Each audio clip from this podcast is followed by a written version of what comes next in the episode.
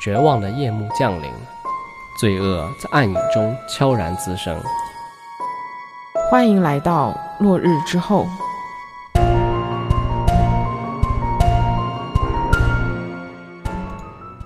Hello，大家好，我是根浩宇，我是金龙鱼。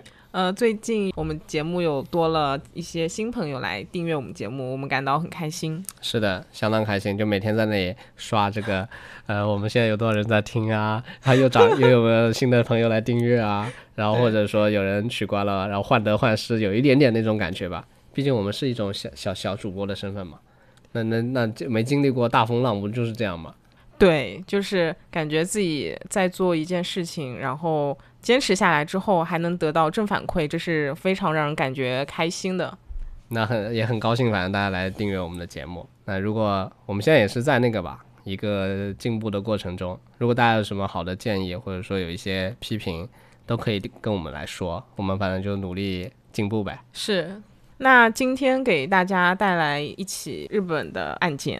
就不知道大家有没有看到前两周韩国有一个社会新闻啊，就是关于韩国网上出现了大量的杀人预告，还有也发生了好几件的无差别杀人案。嗯，我关注到了，就很吓人。当时我看到的时候就觉得韩国社会怎么了？然后也是因为上一期有一个听众朋友他留言提到了这个事情，就让我想起了之前发生在日本秋叶原的一个案件。嗯，这个案件呢也是涉及了杀人预告以及无差别杀人。当时这个案子对日本的社会影响是非常重大和深远的，嗯，然后也是岸田文雄他担任首相以来第二例的死刑案件，就可以说是比较慎重执行死刑的案件。那我们今天就来讲讲这个案子。二零零八年六月八号凌晨五点二十一分，日本的手机留言板网站上，就是这个可以理解为我们那个 BBS 论坛这个东西。上面呢有一个名叫“笨拙而孤独”的人，这么一个用户，他发布了一则这样的文字：“我要在秋叶原杀人，用汽车撞人。车假如不能用了，我就用刀杀。再见了，大家。”但是这则文字并没有引起一些反响和注意，有的人看到了，也只是以为不知道又是哪个人在网络上发泄情绪罢了。但是在接下来的几个小时里，这个人又发了好几则留言。六点零三分，曾经是大人眼中的好孩子，但是为什么交不到朋友呢？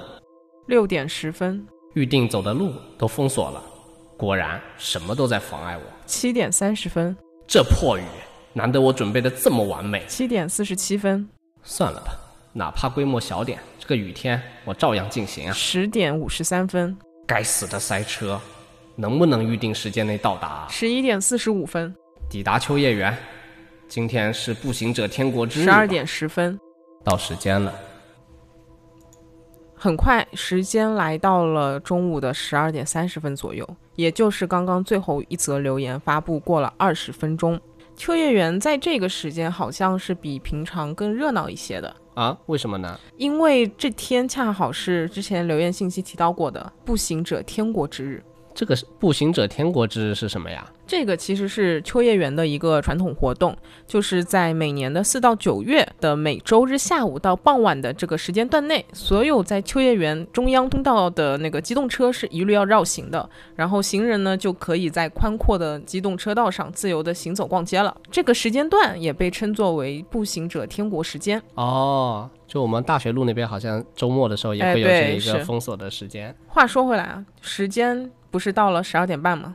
路上的行人有的可能是刚吃好午饭，在街边消食，呃，有可能也在逛街，有的可能还在找吃饭的餐厅。总之就是像往常一样，道路上就是一派很悠闲轻松的一个氛围。嗯，就在这个时候，谁也没有注意到，一辆两吨的卡车它出现在了秋叶原神田明神路上。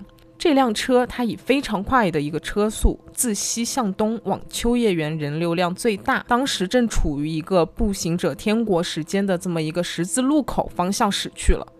它无视了设置在与中央大街交叉口的红绿灯和路障，然后直接冲过了十字路口。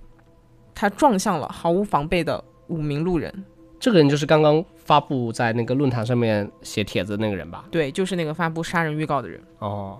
这五名的路人当中，其中两名是十九岁的大学生川口玉龙和藤野和伦，还有一个是七十四岁的老人中村胜彦。另外两人和被撞倒在地的大学生是同学，当时呢他们是走在那两名男大学生前面的，然后所以他们侥幸闪过，没有被撞倒。但此刻撞了五人的卡车，它并没有停下来的意思，它还在继续往前行驶。这么疯狂，对，这个时候人群就也开始慌了，四处逃散，想远离这辆大卡车。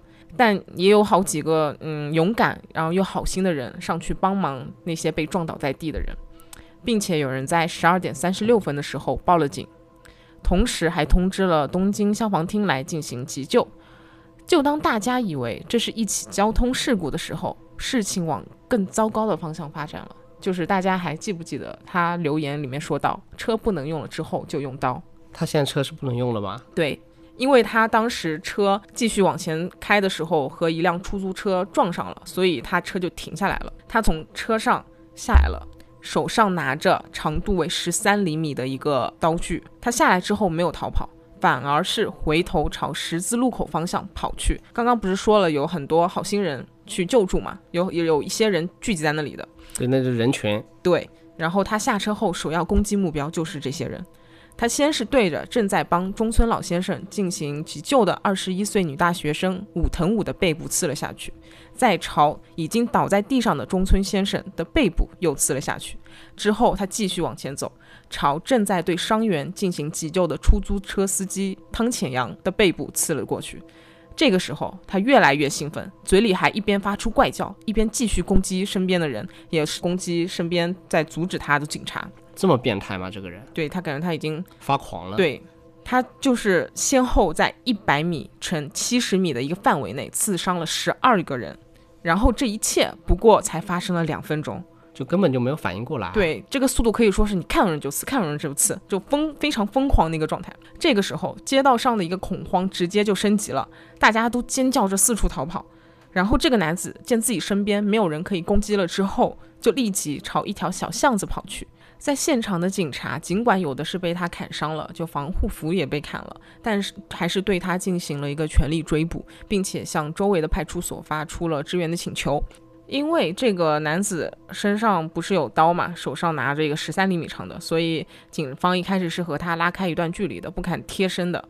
他们尝试用警棍，然后击打这个男子的头部侧面，发现还是无法制止这个男子后，警察果断地拔出了警枪，枪口对准了该男子的头部，警告他放下手中的武器，否则就要开枪了。最后，该男子就乖乖地放下了手中的武器，五六个警察合力把他制服抓捕了起来，抓捕过程就不到五分钟。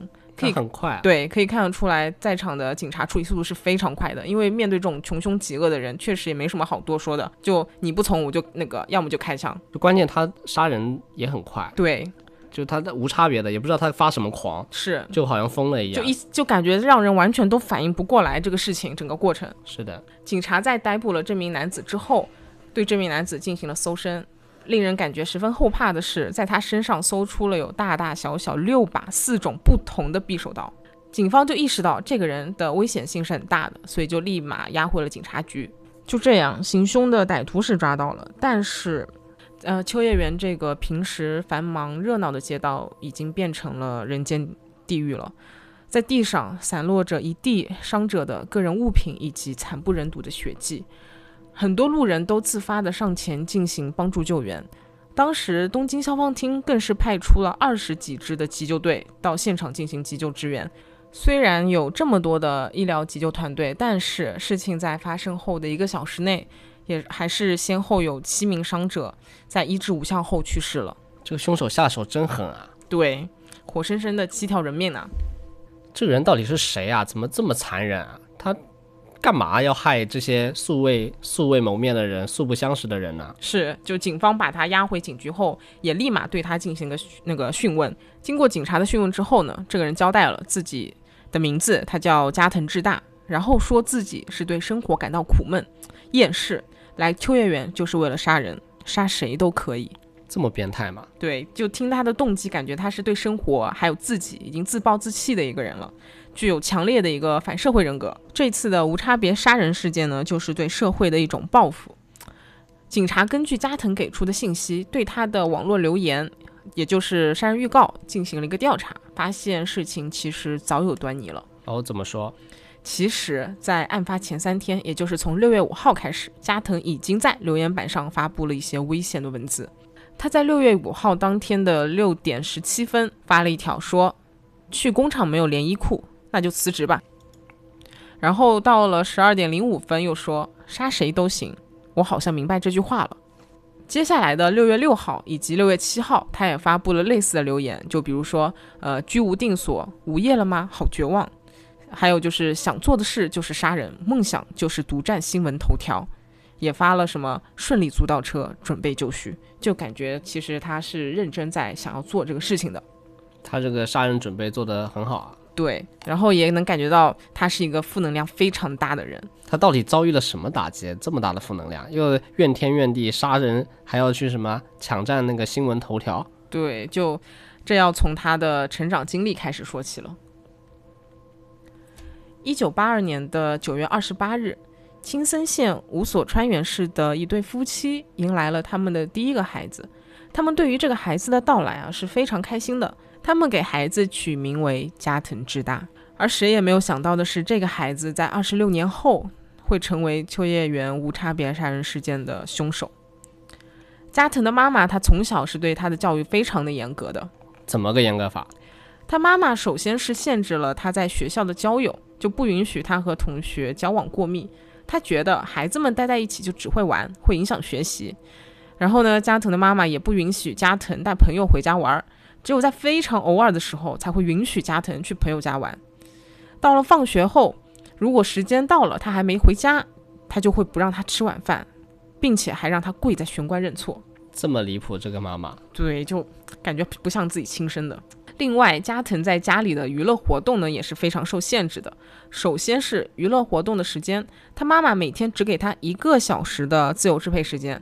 其次是娱乐活动的内容，就比如看电视，他妈妈当时 只让他看哆啦 A 梦，还有一些很古早的动画故事，其他的电视节目是不被允许的。那他在学校里面也。交不到朋友吧？就别人在谈论一些哦，昨天晚上看了什么，他根本就插不进话，只能参与哆啦 A 梦的话题。嗯，然后加藤学习这方面其实一开始只是个普通中等水平，但是他妈妈会用体罚虐待的方式把他成绩给提上去。就比如他在小学时背不下九九乘法表，他妈妈就让他反复大声的背诵，就嗓子都喊哑了那种程度。在他背的时候，只要背错了一次，他妈妈就会把他的头按进装满了水的浴缸内，这完全就是一个体罚虐待。他妈妈是不是精神上有毛病啊？但其实也没有，就是无法让人理解的一个行为。另外，在加藤做完作业后呢，必须要妈妈来检查一遍，如果有什么错的地方，就必须给修改，而且修改到完美。因为当时加藤他只是在小学、初中的一个阶段啊，他妈妈还是能辅导一下的，但是。与其说是辅导，不如说是他妈妈在帮他完成这个作业。他参加的画画比赛，而且还有作文比赛呢，也都是他妈妈帮他完成的。所以，就不管是妈妈的课余时间的管教，还是帮他打引号的辅导作业，这些行为呢，都使得加藤在小学和初中的成绩是一直名列前茅的，并且他还考上了当地最好的一所高中——青森高中。那听下来，他其实就是打了这个激素，拔苗助长上的这个高中。对他其实也是个普通人，没有什么天赋异禀啊，很聪明啊这种的。那他上了这个高中呢，问题就开始暴露出来了。这也是他人生中第一次的重大挫折。因为之前说了呀，在小学、初中的内容都比较简单，加藤的妈妈是还能辅导一下的。但是进了高中就不一样了，他妈妈是无法继续辅导了，而且这是当地最好的高中，加藤的同学都是青森县里的尖子生。在第一次摸底测试中，加藤在一共三百六十人的这个排名当中，他排了第三百名，其实好像还行吧。对，但是对他来说，因为他小学、初中都是第一这种这种成绩，哦，那确实有很大的落差哦。嗯，就无法让人接受这个落差。也就是从这个时候起呢，他开始有点暴力行为了，就比如他会在家里使用暴力，用拳头打墙这种来伤害自己，还会用球去打破学校的窗户玻璃。他有一名同年级的一个学生。他说加藤给人感觉是那种离群独处的，还听说加藤曾经拿着刀子在路上走。加藤的另一名高中学长也说，听说加藤曾经在课室扔椅子，引起了一阵骚动。就加藤的妈妈看到加藤这个样子，就可能觉得他真的不是这块料吧。这么快就放弃了？对，就停止对他的教育。那他自己确实也教不了了。对，可能也是这也是一个放弃欲的原因吧。所以他妈妈就开始转向辅导加藤的弟弟。哦，加藤还有弟弟？嗯，对比他小两岁。加藤呢，这个时候也开始自暴自弃了起来。他在进入高中之前呢，是打算报考北海道大学的，但是最终他直接放弃考大学了。高中毕业后，他直接进入了一家专科学校，进行了短暂的关于汽车相关专业的一个学习。而专科学校毕业后，他又迎来了人生第二次的一个挫折。哎，怎么了？就是啊，他毕业后有做过保安、工厂工人，还做过卡车司机，就可以看得出来，他换工作呢是有点频繁的。这在日本其实不是一个比较普遍的现象吧？对日本的话，基本上如果你签了正式员工的话，你就不太会换工作了嘛。对，然后是为什么呢？是因为不管他在哪家公司，他都处理不好这个人际关系，总会惹出一些麻烦。然后惹出麻烦之后，他每次都不跟公司商量，是直接就离职走人的。就这样，在现实生活中四处碰壁的加藤开始在网络世界上找寻安慰了。他一开始呢是在网络留言板上发布一些自嘲的内容，就是我们开头提到那个类似于论坛 BBS 的地方。慢慢的，他的发言就引起了大家的注意，而且大家都还挺喜欢看他发的内容的。可能是因为觉得他很搞笑吧，就像那个搞笑艺人，在日本演艺圈的地位其实是还挺高的。嗯，是的，就日本人呢，都可能偏向于喜欢搞笑的人。加藤本人呢，也慢慢在网上火了起来，他是非常的受网友欢迎的。他甚至呢，还会和网友相约线下一起去旅行，就像我们说的面基这种。那看起来很开朗啊，这个。对他就是感觉是能和人正常相处的一个人的嘛。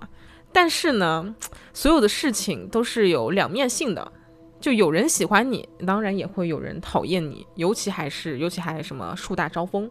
有一天呢，留言板上开始出现了攻击加藤的信息。一开始加藤是无视的，但是攻击的留言越来越多，还会有人去模仿加藤去发一些内容，就冒充加藤他这个身份。就这样，加藤他心中最后一个精神依赖也被击垮了。就这片净土被污染了。嗯，就是现实生活、网络世界都不如意。嗯，而压死他的最后一根稻草呢，是在六月五号，他开始发布杀人预告那天。怎么了？他那天？他那天是按时来到了公司，但是呢，发现找不到自己那个工作服。就日本，他都是有工作服的，印有自己名字的那种。他觉得说，哎，怎么自己工作服不见了？是不是公司就变相让他滚蛋呢？所以他也就像处理之前那些职场上人际关系一样，他也又一声不吭的直接离职，谁也没有沟通，就擅自缺勤离开了公司。之后呢，他开始在留言板上发布了负面的情绪以及杀人预告。期间呢，他也和身边朋友吐槽和倾诉自己的苦恼的，他就觉得这个人生很没有意思，想自杀或者去杀人。只是身边朋友都没有想到他是真的会付出行动的。确实，他妈正经人谁会想着去杀人呢？谁又想到自己朋友会去杀人呢？是啊，虽然他从小到大他都过得不是很很如意，但是他这个杀人是太夸张了，这很很可恨啊！你不光毁了自己，还毁了这十几个家庭，带来的这个痛苦是无可磨灭的。对，尤其是死亡的那七个人的家庭。是的，就这死亡者中年纪最大的七十四岁的中村先生，他本人是一个非常优秀的牙医，在毕业后呢，和妻子开了一家牙科医院。他在自己的医院培养年轻人的同时呢，他还在那个大学，从他毕业开始到二零零三年为止的约二十年间，担任了兼任的讲师。而他在案发前两个月才刚刚退休。就是正式要开始安享晚年的时候，据他的家属所说，他平时呢是很少去秋叶原的。当时呢是为了买电脑和自己的大儿子两个人出门的，没想到呢就遇到了这样的事情。他的大儿子也是一名医生，据他大儿子所说，在救护车到来之前的四十五分钟里，他拼命地对父亲采取了一个急救措施。但是，身为专业医生的他也很清楚的知道，无论他怎么努力进行急救，他都要失去父亲了。就自己至亲之人在自己眼前慢慢死去的感觉，就可想而知是非常痛苦的。好绝望啊！而同样令人感到很可惜的，还有是当时第一时间对中村先生进行急救帮助的那个二十一岁的女大学生武藤武，不知道大家还记不记得她？她是死亡名单里的唯一一位女性。据她身边朋友描述，她是非常善良、活泼，而且非常优秀的女孩子。在中学的时候，她还去过呃旧金山进行一个短期的留学，学习成绩是经常第一的，担任过学生会的会长。而她的梦想是从事音乐这方面的工作，所以之后呢，她考进了东京艺术大学学习音乐制作。当时她是为了攒毕业旅旅行的钱。在一家秋叶原的一家手机销售柜台做手机宣传活动的兼职。真的是非常非常优秀的一位女生，是啊，听起来好像很完美。嗯，就让我感觉更加难过的是，当时死亡名单公布后，有一位网友在网上说自己在两年前因为怀着身孕突发不适。蹲在楼梯间不能行动了，是武藤武扶他去了派出所寻求帮助。当时这名网友想要问武藤武的名字，就是好以后进行感谢，但是武藤武留下了个手帕就走了。案件发生后，这个网友从新闻报道里看到了武藤武，才知道当时帮助过自己的这个人就是这个女生。好惨，好惨，就好人没有好报的感觉。是，另外几个去世的无辜路人里面，也有就是刚要开始自己。新生活的大学生，有想要在呃秋叶原开一家属于自己游戏卡片店的一个游戏爱好者，还有一个是好不容易取得了营养师资格证的一个厨师，他当天是放假想来秋叶原，呃选购电脑的。就这几个失失去生命的人，是真的让人感觉非常痛心、很可惜的。就他们都要开始自己的新生活了。对。但唯一让我感到有点欣慰的是，不知道大家还记不记得，当时有一位对伤者进行急救的出租车司机汤浅阳先生，他当时不是被加藤刺伤了背部嘛？他伤势也是十分危急的，就被救入院时是被判定为重伤。但好在经过医生的全力抢救，他昏迷了三天之后终于活了下来。就真的看到这里，我才就重新相信好人是真的会有好报的。他在事后接受采访，他表示对加藤自述的悲惨人生就导致杀人的这个说法是完全不能接受的。然后他还看了加藤写的那几本书，觉得加藤就只是把自己的行为正当化，内容非常的幼稚啊！加藤还能出书啊？对他就是在监狱被判了死刑，在待执行的那段时间里，他还出了书。我觉得他可能是想。给自己辩解什么，也有可能是有点自恋，就是把自己对标成了酒鬼蔷薇圣斗那种感觉。酒鬼蔷薇圣斗可能大部分经常听罪案类的听众有知道他的案子，他就是杀人之后出了书，然后还很受欢迎，也当时也是个非常很离谱的一个现象。确实有点离谱。嗯，当然那个加藤这本书的反响是遭到谴责和排斥的，和汤浅阳先生一样，很多人都觉得这本书他主要是在甩锅。他在怪家庭、怪社会，而他不仅直接夺去了这七个人的生命，还间接夺去了自己家人、他的弟弟的生命啊？怎么说？大家应该能想象到，一个家庭里出现了杀人犯之后呢，其实是会给家里其他人带来很多影响和困扰的吧？啊，是的。就在加藤杀人之后呢，加藤母亲她是充满强烈的罪恶感，崩溃住院。原本在银行担任很重要职位的一个父亲也被迫离职。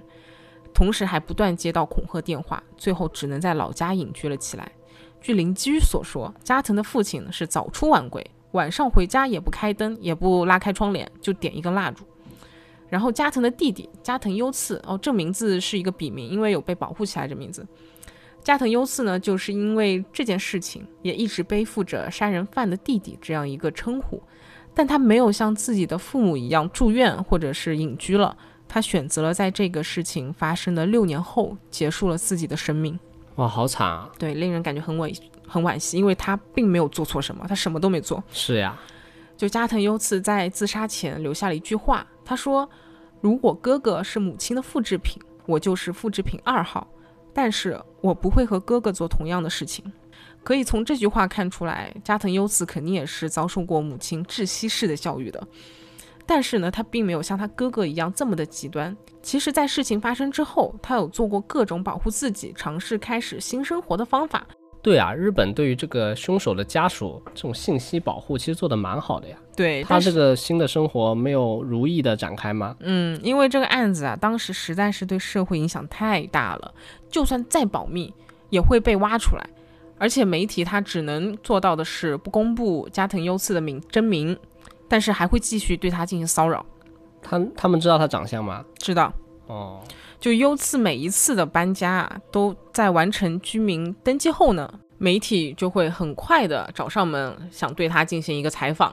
就不管是粗暴的敲门声，还是尖锐的门铃声，都在击溃他每一根神经。而令他更加崩溃的是，他不管换几份工作，到了最后，大家都会因为从一些渠道就知道了他是加藤的弟弟，然后对他的态度发生了一个转变。就在职场上，大家就好像看不到他的就是工作的认真和努力，只能看到一直跟随着他的那个杀人犯弟弟的这个称呼。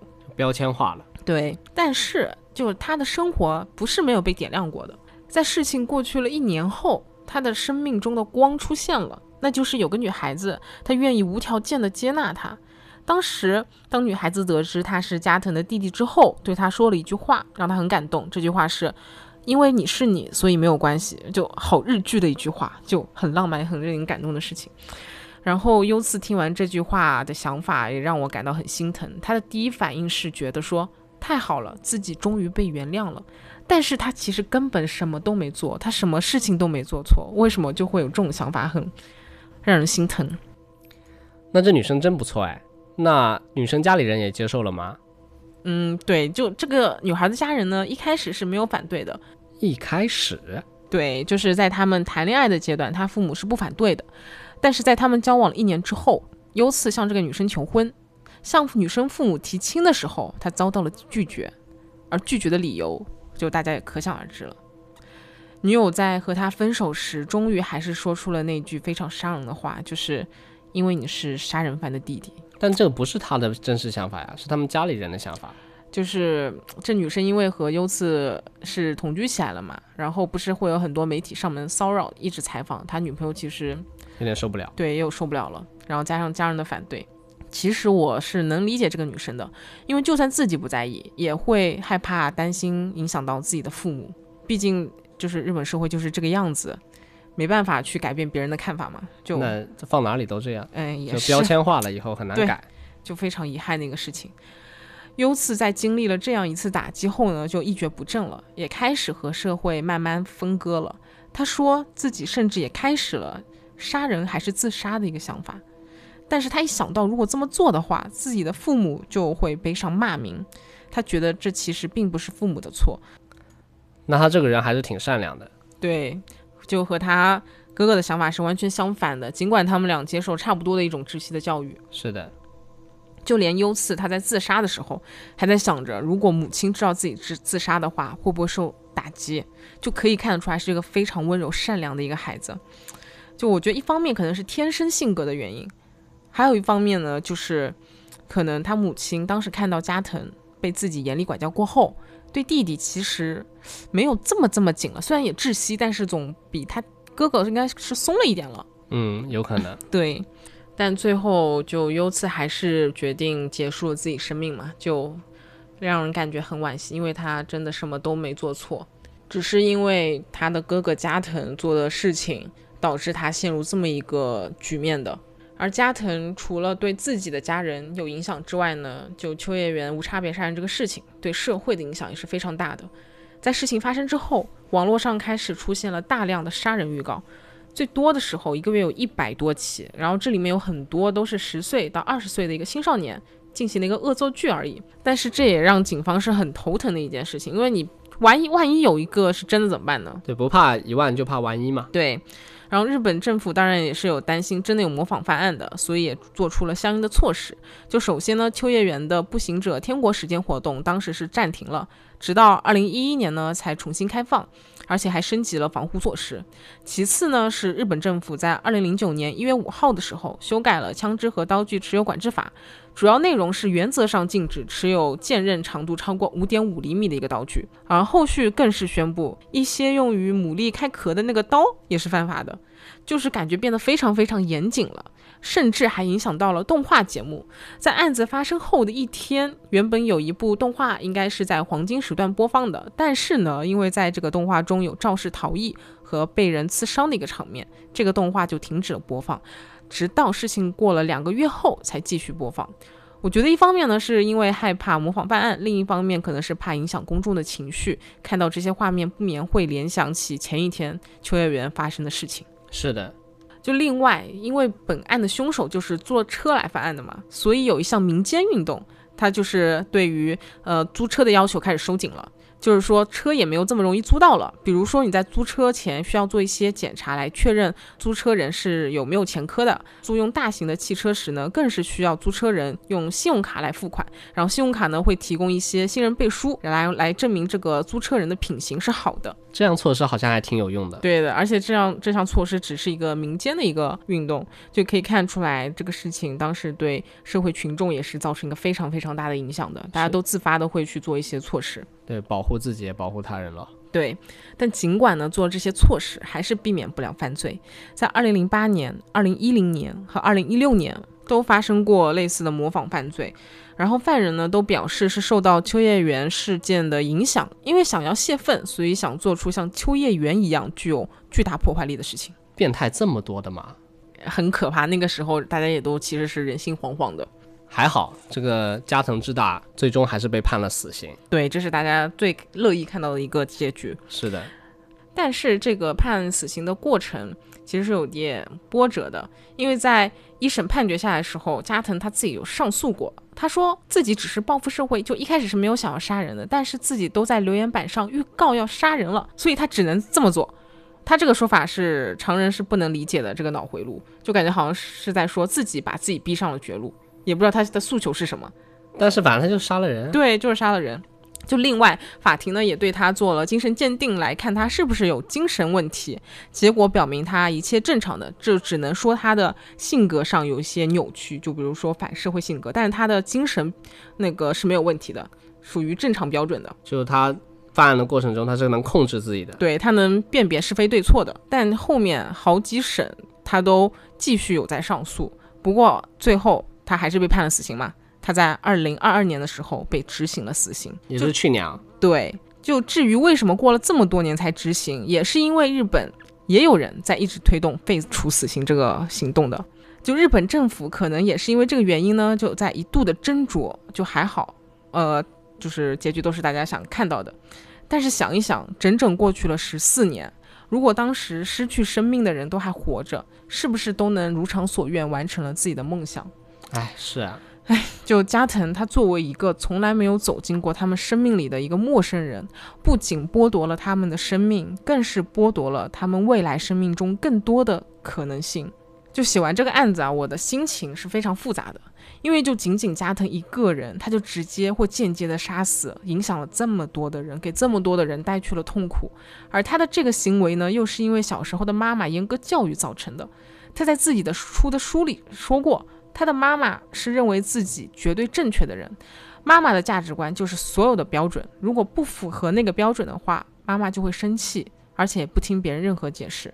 然后这个也影响了加藤后面的为人处事，他觉得有人用他的价值观对他做错了事，他就会变得非常生气。我觉得这可能也是他无法在社会上和其他人和谐相处的一个原因吧。对，大家都有各自的三观嘛，嗯，你不能按让别人按照你的想法去行动，对吧？对，但是呢，又看到他弟弟和他性格完全相反，我又觉得妈妈的影响对加藤性格的扭曲到底是不是占据了大部分的原因？就后面我还查了一些资料，看到加藤其实在二零零六年的时候有想要自杀的，并且还和母亲有表达过。母亲当时呢是有对他进行劝导的，并且还向他诚恳的道歉过，就为自己在他小时候做的一些行为进行了一个认错。他也回老家就生活了一段时间嘛，期间的时候，他和初高中同学好友也都会经常出来聚聚聊天，看上去呢就好像就是回归了正常一样。后面呢，他回到了东京打工，也依旧有和朋友们保持一个联系。就这样看的话，他是可以正常维系一个亲友关系的一个人。是的，他也有积极乐观向上的一面，。是。就所以我觉得，可能他妈妈的窒息教育只是在他内心埋下了一颗炸弹，而这颗炸弹呢，其实是能被他自己给控制的。就当他在二零零八年又遇到挫折之后，他其实也向朋友倾诉过嘛，然后朋友也进行了劝说，但是这一次他就决定引爆了这颗炸弹。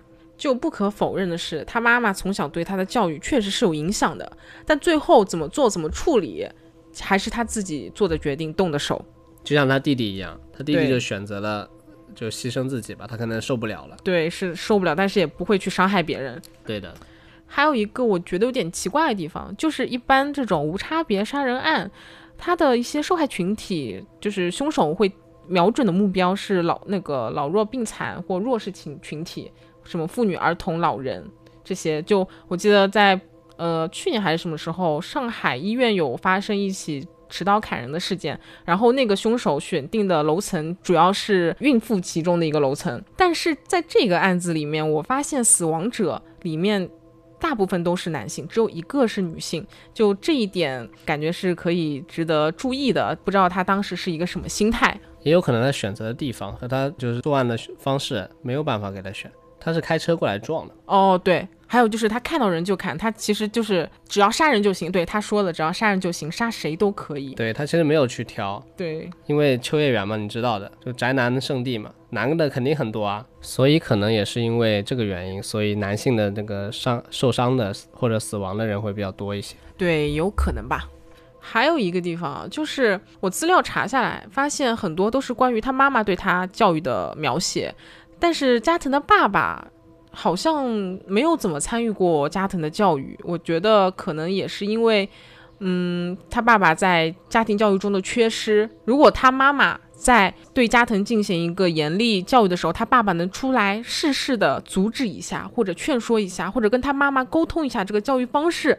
就也有可能两个人就会教出更好的孩子吧。有可能，但也有可能他爸之前不是说在银行担任要职嘛，嗯，也有可能太忙了，实在是没有办法参与这个家庭的教育，唉就感觉嗯这个家庭教育不平衡也可能是个问题。确实是个问题。然后他妈刚好又是那种比较就是奇怪的人，嗯，就他有一些不太常规的一个教育方式，导致了这个加藤他这个童年是一个比较黑暗的，其实可以这么说吧。对，就可以也看得出来，一个人的童年对他的影响是真的非常大的。是的，对，但是当然，我也之前看到过其他案子，案件中的受害者，他也是一个常年被嗯家里人虐待的一个人，但是他最后成长成一个非常勇敢、善良的一个人，这我觉得是非常非常可贵、难得的一个事情。那这样的话还真的挺难得的，嗯，对，因为看到很多那种变态杀人狂啊、连环杀人犯，他们都是悲惨的童年。然后没有走出来。嗯，好，那今天的案子就讲到这里了。如果大家喜欢我们的节目，就订阅我们吧。我对，们每周二更新。